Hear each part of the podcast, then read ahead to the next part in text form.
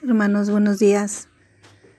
Hoy voy a compartir algo que, traemos, hemos traído más bien todos eh, estos últimos días por tantos cambios que ha habido en, las escuelas con los niños, eh, con los trabajos. Entonces, todo esto, todo este círculo de cambios que han venido a hacerse últimamente nos ha llevado al estrés. Y es lo que quiero compartir unos versículos sobre, sobre el estrés. Eh, buscando en la Biblia, me llevó a estos versículos. Y el primero es Pedro 5, 7 y 8. Dice, echando toda vuestra ansiedad sobre Él, porque Él tiene cuidado de vosotros. Ser sobrios y velad, porque vuestro adversario del diablo, como león rugiente, anda alrededor buscando a quien devorar. Yo creo que nos habla muy claro lo que el Señor nos está diciendo en estos versículos. Ser sobrios y velad, porque vuestro adversario, el diablo, como león rugiente, anda alrededor buscando a quien devorar. Y estos últimos días, eh, pues nosotros como, como, como humanos lo hemos vivido, ¿verdad? Hemos vivido todo este tipo de cosas y el estrés nos ciega, definitivamente nos ciega y no permite que veamos las maravillas que Dios está haciendo en este día. Por lo mismo que caemos en ese, en esa, en ese círculo, pues no, no vemos todas las maravillas que, que, Dios, que Dios ha hecho en el día, ¿verdad? Nos ciega completamente. Él dejará que, que yo a veces me pregunto es, ¿Dios permite que realmente caigamos en el estrés? Es una pregunta que, que, a veces decimos, ¿por qué? ¿Por qué estoy estresada? ¿Por qué estoy estresado? Si pues estoy haciendo lo que me corresponde, eh, estoy haciendo lo que debo de hacer como, como, como papás, como, como esposa, esposo, lo estamos haciendo y, tú, y aún así, ¿por qué caemos en el estrés? El dejar que Dios se haga cargo de vuestras preocupaciones nos llama a la acción y no a la pasividad. No se someta a las circunstancias, sino el Señor que controla las circunstancias. Nosotros nos debemos someter al Señor completamente para que Él se haga cargo de todas nuestras aflicciones que, tenemos, que estamos viviendo en el día. Otro versículo que, que, que me llevó fue Juan 14.1. No se turbe vuestro corazón, creéis en Dios, creed también en mí. Entonces es algo muy, muy claro que lo que el Señor nos está diciendo, no se turbe en nuestro corazón. Debemos de dejar a un lado todas esas aflicciones, todas esas cargas, porque precisamente lo llevamos y lo transmitimos a los que están ahorita en este momento, que es nuestra familia con la que estamos conviviendo completamente las 24 horas del día. Y todo eso lo transmitimos eh, pues a nuestra pareja, a nuestros hijos.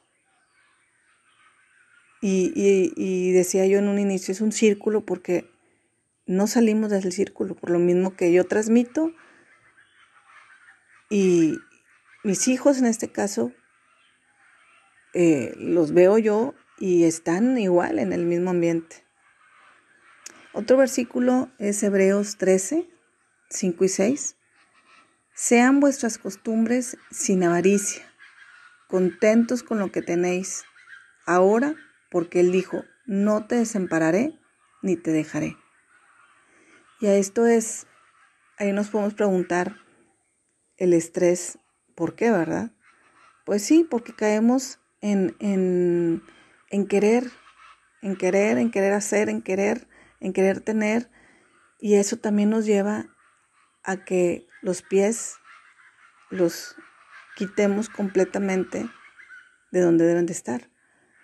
Y nos hace ser, caer en, en, esa avaricia, eh, en no estar contentos, en no disfrutar lo que el Señor nos ha dado, el no ver lo que el Señor, todo lo que ha hecho, porque perdemos completamente este, los ojos de lo que Él nos ha dado.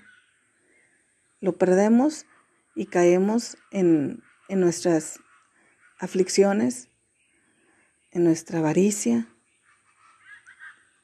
Pero el Señor lo dice muy claro, no te desampararé ni te dejaré. ¿Cómo podemos aprender a contentarnos? Yo me pregunto, ¿cómo podemos aprender a contentarnos? ¿Esforzándonos por vivir con menos en lugar de, de desear más? ¿Desprendernos de nuestros bienes en vez de querer acumular? ¿Deleitarnos con lo que tenemos en lugar de estar resentidos por lo que se, se está perdiendo. Contemplemos el amor de Dios en lo que Él ha provisto. Y eso nos va a llevar a estar contentos. Ya sea poco, escaseado o como estemos viviendo en estos momentos, pero aprendamos a estar contentos con lo que, lo que Él nos ha dado. En 2 Timoteo 1.7 nos habla y nos dice el Señor, ¿por qué nos ha dado Dios espíritu de cobardía, sino de poder, de amor y dominio propio? Aquí Pablo menciona tres características muy importantes de, líder, líder cristiano efectivo, que es poder, amor y dominio propio. Estas están a nuestra disposición porque el Espíritu Santo vive en nosotros. Entonces, saquemos eso que el Señor nos ha dado, el poder, el amor y el dominio propio, para que todo esto que estamos viviendo o no caer en ese estrés nos lleve a, controlarlo. Es algo que, que, a veces es difícil poder este, entenderlo, el poder dominar nuestro, nuestro, ahora sí, dominio propio, pero buscando al Señor, primeramente, va a ser más fácil poder llegar a lo que el Señor nos, nos tiene. Vamos a aprender a contentarnos con todo para no caer en ese círculo de estrés y ver las maravillas que el Señor nos está dando este día, simplemente por estar aquí. Dios los bendiga. Gracias hermanos. Bendiciones.